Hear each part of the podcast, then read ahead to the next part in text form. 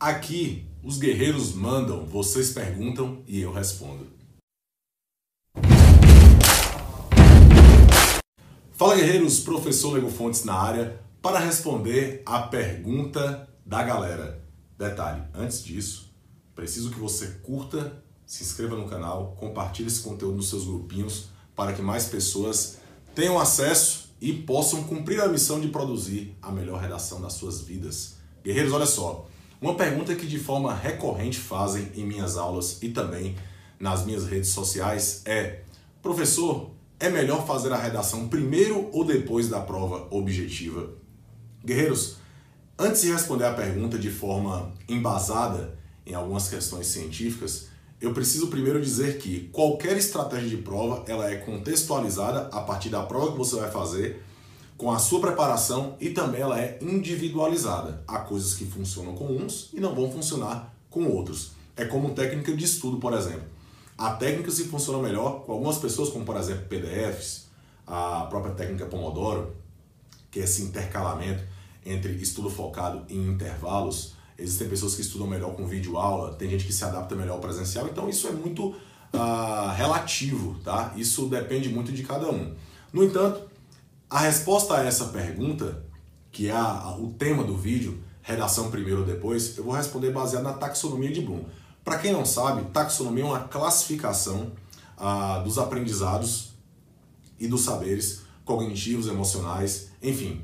Então, o Benjamin Bloom ele foi um, um psicólogo e pedagogo uh, americano, estadunidense, né, do século XX, é bem contemporâneo, e que essa taxonomia, essa classificação é utilizada inclusive na elaboração de provas e na elaboração da principal prova do Brasil, que é a prova Enem, em que as questões devem ser classificadas como fáceis, médias e difíceis a partir da taxonomia de Bloom, que inclusive aí entra na elaboração do TRI, né, que é a teoria de resposta ao item. Então, o Benjamin Bloom, ele, ele classificou ah, as ordens, as, as ordens das habilidades. E ele fez uma pirâmide e que na base estava a, a ordem, a habilidade inferior e no topo a ordem superior. Bom, e aí a classificação funciona assim: lembrar, compreender, aplicar, analisar, avaliar e criar, que é o topo da pirâmide. Então, voltando ao tema, redação é uma criação, concorda comigo? Ou seja, você precisa criar algo a partir de um tema proposto pela banca. Então, essa criação que é efetuada a partir de um tema, ela necessita de uma, de uma habilidade cognitiva que, segundo Benjamin Bloom, é de ordem superior. Então, eu vou lançar uma pergunta. Na opinião de vocês, vocês podem responder aqui no comentário ou nos comentários. É mais factível ou você vai conseguir desempenhar melhor se você for criar estando cansado ou descansado? Como é que você imagina que vai ser seu desempenho produzindo uma redação em regra né, de 30 linhas, estando cansado depois de ter feito 90 questões, 100 questões, 70 questões, 60 questões, ou descansado fazendo primeiro? Bom, a minha opinião é é melhor fazer a redação primeiro, até do ponto de vista fisiológico, ou seja, você já vai estar com um desgaste mental a partir, por exemplo, citando o Enem como exemplo, é 90 questões sendo que o primeiro dia de provas do Enem, por exemplo, é humanas e linguagens, ou seja, textos em regra, textos longos que vão exigir da sua capacidade mental e cognitiva. Então, a partir disso, é fato, você vai estar cansado mentalmente e também fisicamente. Então, eu entendo que seja mais complexo, mais difícil você criar depois de ter respondido 90 questões. Bom, no contraponto, eu sempre indico que você faça pelo menos o rascunho. Iniciou a prova, abriu o caderno de prova, vai fazer a redação, faça pelo menos seu rascunho. Reservou o rascunho, terminou o rascunho, mais 20, faz 20 questões, revisa o rascunho. Faz 30 questões, revisa o rascunho. Faz mais 20, revisa o rascunho, toma água, descansa. Isso é estratégia de prova.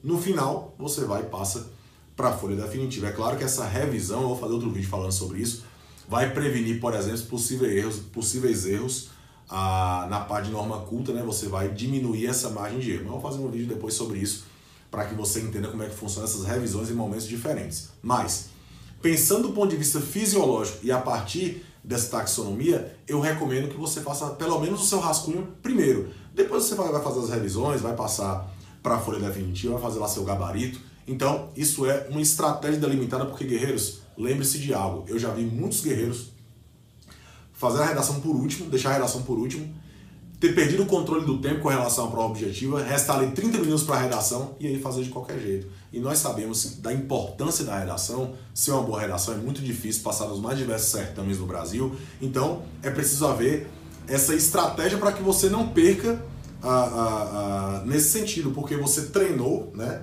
E aí tudo depende da sua preparação. Você vai conseguir espelhar o seu treinamento a partir do momento em que você está descansado e vai conseguir executar exatamente o que você treinou no dia da prova. Porque, guerreiros, vamos pensar que no último caso, a questão objetiva você ainda tem, tem a possibilidade de chute.